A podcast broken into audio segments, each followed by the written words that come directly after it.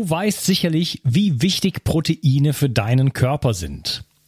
Dein Körper braucht sie, um Muskelzellen, Hormone und andere Botenstoffe herzustellen.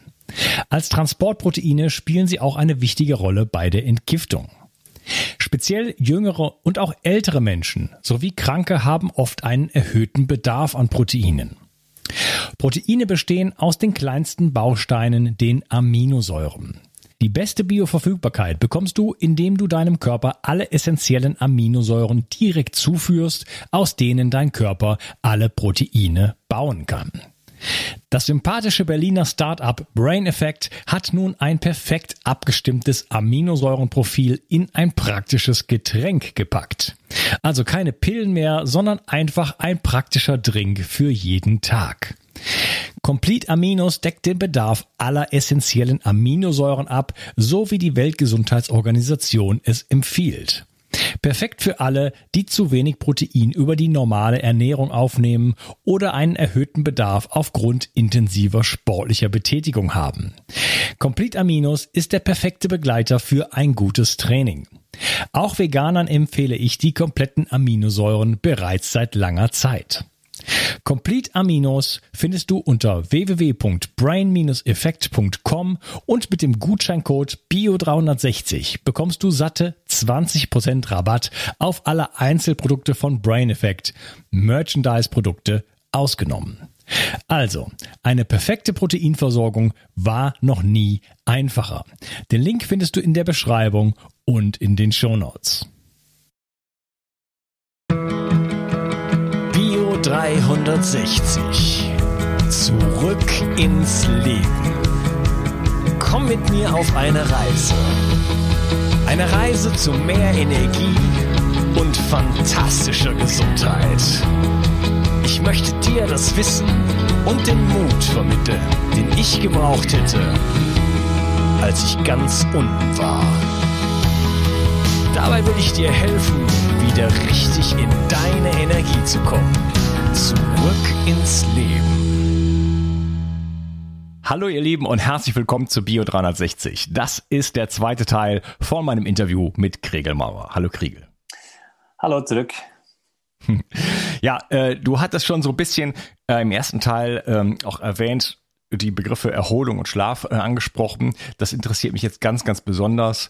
Ähm, beim Rennen zum Beispiel. Welchen, welche Bedeutung, du hattest am Anfang gesagt, gab es gar keine Reglementierung in den ersten Jahren. Da konnte man also die ganze Nacht, also hätte man quasi ohne Schlaf das ganze, ganze Rennen durchmachen können, was natürlich der Wahnsinn ist. Also ich bin eher sehr, sehr froh, dass es da jetzt wenigstens Mindestschlafzeiten äh, gibt, weil äh, sonst stirbt irgendwann mal jemand, oder? Also ich meine, wenn ich nie schlafe und fliege dann in, bei den Bedingungen rum, in denen ihr da rumfliegt, die Alpen sind es auch kein, äh, kein, kein Sandkasten. Also ich meine, vielleicht, vielleicht für dich, weil du sie so gut kennst, aber das ist schon, äh, das ist schon ernstzunehmend und da gibt es einfach sportliche Bedingungen, Turbulenzen, äh, Lehsituationen, alles Mögliche, wo man wirklich äh, wach sein muss.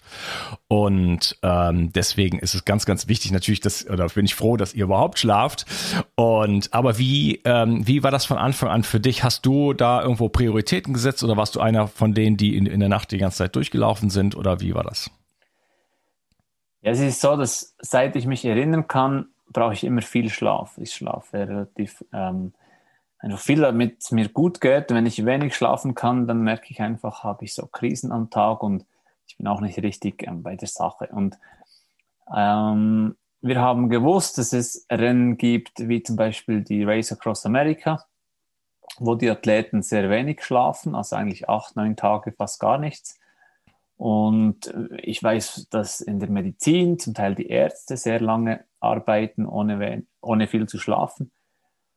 Und da überlegt man sich schon, haben die einfach so einen, einen idealen ähm, Organismus oder, oder haben die sonstige Tricks? Und ich habe dann für mich hera äh, probiert herauszufinden, wie das bei mir funktioniert. Und ich habe so in der Vorbereitung Schlafentzug gemacht. Und ich kam richtig ans Limit. Also nach vier Tagen mit ganz wenig Schlaf habe ich gemerkt, das geht gar nicht und habe dann fürs Rennen 2009 so definiert, dass ich so fünf, sechs Stunden schlafen muss pro Tag, pro Nacht. Und das war dann eigentlich ähm, auch viel zu wenig. Aber wenn man sieht, wie eben die anderen Athleten dann in der Nacht weiter wandern, ist eben fünf Stunden schon relativ viel. kann man dann überhaupt einschlafen, wenn man dann, weiß ich nicht, Tomo, Toma Kokone, Kokone oder wie der heißt? Das, war, das ist so ein Ungar, ist ein Ungar oder ein Bulgare? Ähm, ein Rumäne. Rumäne.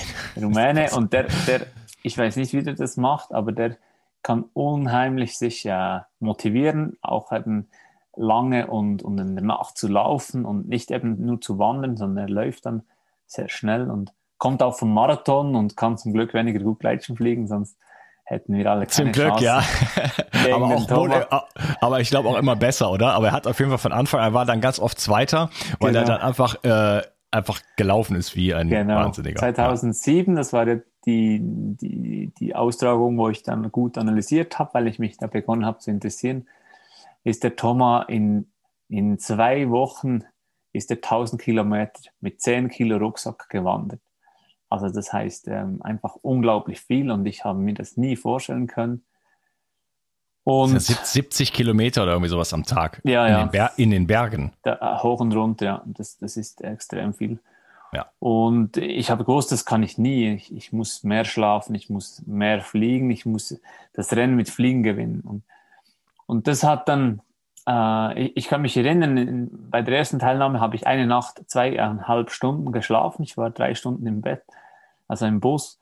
Und das war dann ein total katastrophaler Tag, der nächste, weil ich einfach viel zu übermüdet war. Und da hat auch Koffein und alle Red Bull hat nichts mehr ge gebracht. Da hatte ich einfach diese Krisen und das war richtig auch gefährlich, weil meine Sehnerven hatten nicht mehr genug Energie und ich konnte dann auch zum Teil nicht mehr scharf sehen während mhm. mehreren Minuten. Ja. Und das waren für mich ähm, eigentlich ja, nicht so tolle, aber im Nachhinein wichtige Erfahrungen. Und wir haben das dann mit der Organisation angeschaut und die haben dann tatsächlich 2011 und 2013 diese Ruhezeiten eingeführt und, und das ging dann allen besser, eigentlich allen Athleten ging es besser, Organisatoren ging es besser, und auch die Zuschauer konnten dann am, am Abend mal abschalten und und ähm, ja, man hat dann auch gesehen, es wird nicht langsamer. Also man, man hat dann eben am Tag die besseren Entscheide, man kann mehr pushen. Der Thomas Coconer, der konnte auch schneller laufen, weil er besser erholt war. Und ich habe eigentlich immer für mich gedacht, diese Ruhepausen sind für mich äh, schlecht, weil die Konkurrenz besser wird. Ich kann mich selber mit meinem Team, das muss ich auch sagen, mein Supporter, der Thomas, ist Psychologe und Bergführer und er konnte mich sehr gut ähm, unterstützen, managen und äh, mit ihm haben wir das auch so hinbekommen, dass ich eben leistungsfähig war, trotz dem andere Athleten weiter gepusht haben.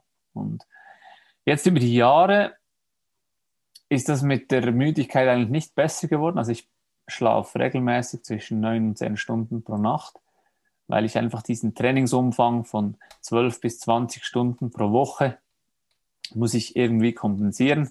Ich kann schon weniger schlafen, aber dann wird es richtig hart am Tag und ähm, die Erholung kommt dann eben auch zu kurz. Und Schlussendlich schaue ich jetzt bei diesem Rennen, dass ich, ähm, ja, wenn ich die Ruhezeiten einhalte, schlafe ich vielleicht fünfeinhalb, sechs Stunden.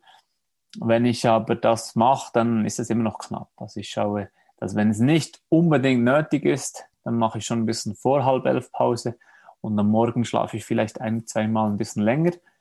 Wenn ich eben ein optimaler Start gleich äh, um, um Sek habe, also da taktieren wir schon, dass die Ruhezeit nicht zu kurz kommt.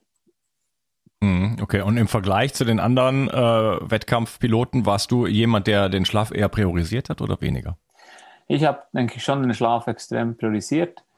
Ich habe auch äh, die Ruhe gefunden, also durch, durch unsere Vorbereitung, durch dieses Bewusstsein, es ist wichtig, durch diese Checklisten, die, die wir erstellt haben durch, durch die Anweisungen vom, vom Thomas während dem Rennen oder vom, vom Support generell, die waren wichtig und so konnte ich das dann auch akzeptieren und für mich auch äh, gefühlt gut umsetzen. Weil es nützt dann nichts, wenn ich Stress habe und immer weitergehen will und, und weiß, ich müsste jetzt schlafen und dann ist man hellwach im Bett. Ja, okay. Also das heißt, du, du bereitest dich richtig gut auf diese Rennen vor, habe ich das richtig verstanden und bist dadurch dann auch weiß genau, was zu tun ist und sitzt dann nicht abends da und denkst, was mache ich, was mache ich, was mache ich nur morgens? Ja, wir haben eigentlich schon immer versucht, so einen Ablauf, eine Strategie festzulegen, weil eine Vorbereitung ist für mich effizienter, wenn man eine gute Strategie entwickelt anstelle alle Details genau kennen und einen genauen Plan machen. Also das heißt eigentlich im Abenteuer, wenn man Einflüsse von außen hat, wie das Wetter, wie, wie so taktische Sachen, wo man nie genau vorbereiten kann, da ist es viel wichtiger, eine Strategie zu haben. Wann entscheidet man was und wie kann man sich informieren? Und, und da ist eben auch die Erholung wichtig. Und wir haben das dann für uns relativ gut definiert mit Checklisten und, und so Abläufen am Tag. Und da gehört eben nicht, nicht nur eben diese gut schlafen dazu, sondern auch eben gut zu essen, regelmäßig zu essen. Unsere Haltung war eigentlich zuerst essen und was man gegessen hat, kann man wieder für, ausgeben. Viele Athleten machen es umgekehrt. Die gehen mal, bis sie kaputt sind und dann denken sie, jetzt sollte ich mal was essen.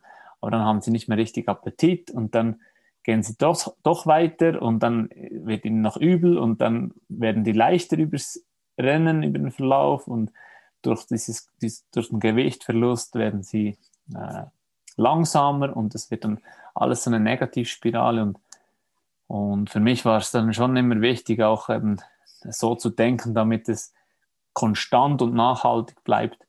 Und das denke ich, ähm, wenn man zurückschaut, eben jetzt über zwölf Jahre, hat das immer gut funktioniert. Und ich habe zum Beispiel auch äh, nie Gewicht verloren vom Start zum Ziel. Also ich kam gleich schwer ins Ziel an, wie ich losgegangen bin, oder vielleicht ein Kilo mal. Mhm. Aber das zeigt eigentlich auch, dass, dass, ähm, dass die Ernährung, dieses Verhältnis zwischen äh, Leisten und, und Ernähren und Schlafen gut war.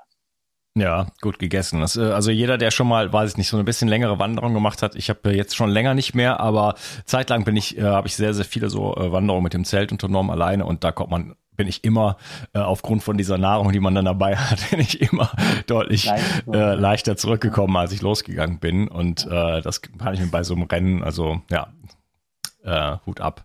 Wie, äh, wie trainierst du denn eigentlich auf so ein Rennen? Oder wie trainierst du überhaupt? Das ist ja nicht nur, ich meine, das Rennen ist alle zwei Jahre, ähm, aber du willst ja da nicht dazwischen, äh, weiß ich nicht, wie so eine Couch Potato irgendwie ja. die Form verlieren, oder?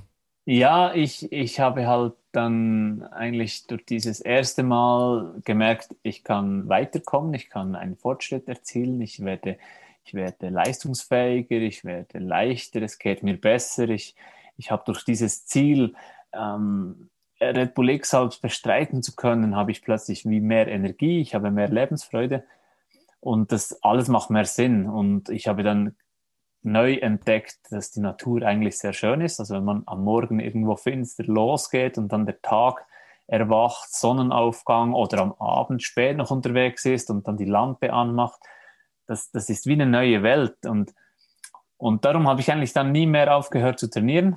Training wurde für mich dann so ein bisschen wie, wie äh, Psychohygiene. Also man erholt sich beim Sport und hat dann Energie fürs andere. Und schlussendlich ist es halt dann mal eine Frage geworden, wie viel kann ich trainieren, sprich wie viel Budget habe ich von meinen äh, Arbeiten und Sponsoren. Und ich bin heute in der glücklichen Lage, dass ich durch meine Sponsoren eigentlich die ganze Vorbereitungszeit im Frühling wie als Arbeit anschauen kann. Und darum schaue ich eigentlich, wie viel kann ich trainieren, damit es noch reicht für genügend Erholung. Und das ist etwa bis diese 20 Stunden pro Woche. In diesen äh, investiere ich sehr viel eben in Kraft, Aufbau äh, im, im, Winter und dann die Ausdauer äh, im Frühling, Sommer. Ähm, Aktivitäten mache ich im Winter viel Skitouren oder Langlauf, dann auch immer wieder mal laufen. Äh, wenn ich jetzt das Ziel habe, im Sommer bis zu 90 Kilometer pro Tag zu wandern, dann äh, muss ich auch früh beginnen mit Laufen, um eben die Beine und Füße daran zu gewöhnen. Und im Moment jetzt äh, acht Wochen, sieben Wochen vor dem Start laufe ich um die 50 Kilometer pro Woche und etwa noch 5.000 bis 8.000 Höhenmeter dazu. Und das natürlich äh, mit und ohne Rucksack. Da wechsle ich auch ab. Ohne Rucksack ist ein Laufen äh, möglichst schnell und mit dem Rucksack äh, eher gemütlicher. Das heißt dann auch mal Nordic Walking. Dafür lange, also so 30 bis 80 Kilometer am Stück. Und dann ähm, ja, habe ich so eine Mischung aus unterschiedlichen Trainingsbelastungen und versuche dann auch so eben möglichst fit zu sein für die Six-Ups. Hm. Übrigens vielen Dank, dass du sieben Wochen vor dem, vor dem Rennen äh, dir Zeit findest, hier mit mir das Interview zu machen. Also vielen Dank dafür. Ähm, ja, also das heißt, du, äh, das hat dich so, dadurch, dass du dieses Ziel hast, diese Motivation von Anfang an, das bringt dich in so eine, in so eine Positiv-Motivation einfach rein und, und dadurch trainierst du dafür. Du hast gesagt, du hast die Natur besser kennengelernt, äh, du wirst fitter dadurch, du bist leichter geworden, äh, kriegst mehr Kraft, mehr Ausdauer. Ist so eine Aufwärtsspirale dann einfach, die, die dich dann auch letztendlich so wie so ein Sog eigentlich in diesen in diesen professionellen Gleitschirmflieger dann reingesogen hat. Also du warst dann erfolgreich und äh, letzten Endes äh, motiviert dich das natürlich jetzt immer weiter. Du kannst ja gar nicht mehr loslassen im Sinne. Das wäre ja Wahnsinn. Ne? Also du äh, ist, ja. das, das, was du tust, sorgt dafür, dass du selber dich um dich kümmerst und einfach weiter äh, natürlich einfach gesund und leistungsfähig bleibst. Ne? Genau. Und dafür musst du natürlich auch dafür sorgen, dass du nicht ausbrennst, ne? dass du, dass mhm. du dich nicht verletzt dass du, äh, dass du immer Energie hast äh, und einfach äh, ja erstmal weitermachen kannst. So. Ja. ja, diese Balance zu finden. Also ich denke, wenn ich, äh, wenn ich einen 50 oder 60 Prozent Job habe oder auch mit der Familie, das ist für mich ein idealer Austau Ausgleich. Ähm, wenn ich nur noch Sportler wäre, oder das sieht man bei anderen, dann ist die Grenze sehr schnell überschritten zu zu viel zu machen, sich äh, kaputt machen, Übertraining, Ausbrennen, Verletzungen.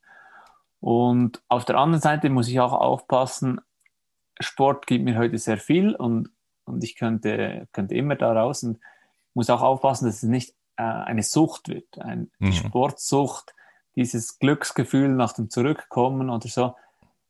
Oder dieses Gefühl von noch mehr trainieren, noch schneller werden, noch mehr optimieren. Das mhm. ist auch eine, eine Sucht, die, die für uns Menschen, glaube ich, nicht so toll ist. Und ich muss das auch immer wieder relativieren und sagen, es ist nicht nur der Körper, es ist auch das Organisieren, das Team, die Entscheide, es ist auch das Gleitschirmfliegen, eben der Gleitschirm äh, optimal beherrschen. Und, und diese, diese Mischung gibt mir, glaube ich, eine gesunde Balance. Ich denke auch an die Zukunft, an meine Kniegelenke, an meine Hüften, wo man bei anderen, vor allem Läufern, äh, sieht, dass das einfach im Alter ungesund wird. Ich versuche jetzt mit viel Krafttraining, aber auch Ausgleich eben Fliegen und Mountainbike fahren, Skitouren, dass ich meinen Körper belasten kann, ohne vielleicht oder vielleicht hoffe ich später weniger Probleme zu bekommen. Also dass es auch nachhaltig ist und, und so auch ähm, irgendwie immer motiviert zu bleiben. Mhm, okay, also ich habe jetzt ganz oft das Wort Ausgleich gehört. Äh, du versuchst wirklich das zu balancieren, finde ich sehr schön, was du ansprichst. Süchte nach Erfolg, nach, ähm, nach ja, Sport, Endorphine, die man da bekommt und so weiter, da auch vorsichtig zu sein, sagen, hey, das, da kann man reinkommen, das kann man, da siehst du vielleicht auch bei anderen oder kennst das vielleicht auch von dir selber. Ähm, und dann die Balance auch mit der Familie. Vielleicht ist auch die Familie etwas, was dir dann hilft, dort in die Balance zu kommen. Aber wie kriegst du das, äh, wie kriegst du das hin, so das, das Profisportlerleben mit, äh, mit der Familie? Ja, es ist nicht, nicht einfach und, und ich denke, man muss sich schon auch ein bisschen egoistisch verhalten, da ähm, dass man eben sich gut überlegt, wann macht man für sich was und wann, wann muss man sich in, in, den, äh, in den Hintergrund rücken, um eben ähm, auch immer wieder alle bei Laune zu halten und, und ähm, dass das funktioniert. Und für mich ist es, ja, am Anfang war es ein bisschen stressiger. Ich habe mich 2012 auch selbstständig gemacht, weil ich dann Anfragen hatte oder Angebote für für Tandemflüge, für Weiterbildungen und, und ich habe mich da vom fixen äh, Angestelltenjob gelöst und das war dann auch so ein, ein, ein Zeitraum, wo, wo ich eigentlich zu viel gemacht habe, alles ein bisschen und nichts richtig und heute habe ich eigentlich wieder reduziert, versuche möglichst ein guter Vater und ein, ein guter Athlet zu sein und nicht mehr. Und da gehört eben auch wie jetzt hier das Interview dazu, aber äh, es macht dann irgendwie mehr Sinn. Und ich, ähm, wir überlegen uns noch ein Buch zu schreiben und so Territorials, wo ich da versuche zu machen. Und eben, äh, es gibt so viele Dinge, wo man sich schnell mal verzettelt und, mhm. und da immer wieder mal ähm, zurückzustapeln und sagen, es reicht jetzt und vielleicht dann nächstes Jahr. Ähm, das ist eigentlich so das, was ich dann spüre. Mhm, okay, das heißt, habe ich das richtig verstanden, dass du hast jetzt eine ganze Zeit lang hast du auch du hast gesagt Tandemflüge, also wenn man jemand mitnimmt, äh, genau. Weiterbildung. Ich habe auch mal gehört, du machst auch Coaching. Das genau. Leuten, ja, machst du das immer noch oder hast du damit aufgehört? Ja, doch, das macht mir großen Spaß. Ich, ich, äh, ich sage, ich mache Personal Trainings, also meine Coachings, habe ich Personal Training, einen Piloten zu analysieren, auf seinem Weg zu seinem Ziel begleiten, einen Schritt weiterhelfen. Das ist so mein Ansatz. Und ich, ich glaube, ich kann auch dadurch, dass ich verschiedene Disziplinen mache, dass, dass ich jetzt äh, pro Jahr 300, 400 Flugstunden sammeln äh, konnte bis jetzt 22 Jahre lang, da kann ich auch relativ äh, viele Athleten oder Piloten in ihrem Stadium abholen und, und aufzeigen, wie es weitergehen könnte. Und, und eben sie dabei auch ähm, kontrollieren und überprüfen und motivieren. Das ist so mein Ansatz. Und ähm, das, das könnte ich auch mal gut Spaß. gebrauchen. das wäre ein Traum. Ja. Von dir mal. Es gibt, ich war äh, ja. nie ein richtig guter Thermikflieger. Ich war früher unfassbar motiviert, aber äh, habe dann gefühlt das nie auf die Straße gebracht und ich würde sogar jetzt sagen, dass ich jetzt besser fliege als damals, wobei ich jetzt erst mhm. gerade wieder angefangen habe, weil ich jetzt viel entspannter bin. Ich war früher so ein bisschen verbissen, wollte unbedingt, ja. Und äh, ich glaube, diese Verbissenheit hat mich dann oft davon wirklich abgehalten. Nämlich, ich habe dann, ich habe früher so einen Hochleistungsschirm geflogen und dann, äh, nachdem ich ein paar Mal einen auf die Schnauze bekommen habe, habe ich mir dann so einen Schulschirm gekauft und bin dann weitergeflogen als jemals zuvor. Ja. Aus der Entspannung heraus, weil dann war es plötzlich egal genau. irgendwo, ne? Genau. Das ist, ja. denke ich, auch die Kunst. Also eigentlich ist das Schöne am Gleitschirmsport. Man muss nicht das, das Beste und Teuerste haben, damit man Spaß hat. Aber es ist auch die Kunst, weil es ja das gibt, dass man sich äh, gut überlegt, was passt zu mir und welche Ziele sind für mich wichtig. Und die, das ist eigentlich der häufigste Fehler. Für die Zeit, die man investiert, hat man zu hohe Ziele. Ja, Okay, also das, den, den, den, was meinst du mit der Zeit, die man, die man investiert? Ja, ich meine, in deinem Arbeitsalltag hast du ähm, Arbeit, Familie, Hobbys und noch andere Dinge und beim Hobby Gleitschirm oder beim, bei der Tätigkeit Gleitschirmfliegen denkst du vielleicht, du, du hast die und die Stunden pro Woche Zeit zum Fliegen und dafür hast du eigentlich zu hohe Ziele. Also wenn du dir überlegst, wie viel ein Bodybuilder in den Muskelaufbau investiert, damit er danach auf der Bühne kurz seine Muckis zeigen kann. Dieses Verhältnis musst du dir mal überlegen. Und wenn du das schaffst beim Gleitschirmfliegen, also wenn du so viel übst im Detail, um dann mal einen guten Flug zu machen, dann bist du beim guten Verhältnis. Ja, ja, ich habe leider immer, immer irgendwo gewohnt, wo es zwar oft zum Fliegen ging, äh, aber nicht wirklich richtig gut ist. Das ist in den Alpen äh, nochmal eine ganz andere Geschichte. Das ist ja. jetzt sehr gleitschirmspezifisch, aber jetzt wohne ich in den Pyrenäen, also Südfrankreich. Und da ist es auch wunderschön und so weiter, aber es ist zum Fliegen nicht ganz so ideal. Wir haben sehr flache Berge. Das heißt, da ist man ganz schnell in einer Situation, wo man nicht mehr landen kann, wo man dann irgendwelche äh, Bäume da hat äh, und wirklich sonst gar nichts oder beziehungsweise Wein, äh, Weinfelder. Ja die sind auch nicht so ganz lustig mit den ganzen, äh, da sind dann immer solche, so, solche Drähte gespannt in eine Richtung. Äh, da möchte man nicht reinlanden. Äh, früher waren es, da habe ich in Andalusien gewohnt, ähm, Algodonales, und da gibt's dann Olivenbäume überall, aber das, das ging ja noch von, von Außenlandung war das eigentlich locker da. Aber in den, äh, hier in den Pyrenäen ist es so, dass die, die, die Pyrenäen sind einfach äh, von West nach Ost ausgerichtet und dann hat man einfach von der Sonne her ist es so, dass die einfach die, die nicht die Südhänge bescheint, so wie man sich das gerne hätte. Ne? Ja. Und wie das in den Alpen halt der, der, der Fall ist. Ähm, gut, ich würde sagen, wir machen hier noch mal eine kleine Pause und äh, dann sprechen wir noch ein bisschen weiter über, ähm, ja, wie du deine Gesundheit pflegst, äh, paar Gesundheitsparameter und ähm, vieles mehr. Danke, dass du dabei warst und ich freue mich auf den dritten Teil mit dir. Mach's gut. Tschüss. Super, bis später. Danke.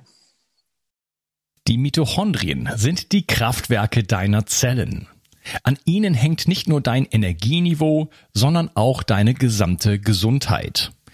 Nur gesunde und energiegeladene Zellen sorgen für einen gesunden Stoffwechsel, Hormonhaushalt und eine Regeneration auf tiefster Ebene.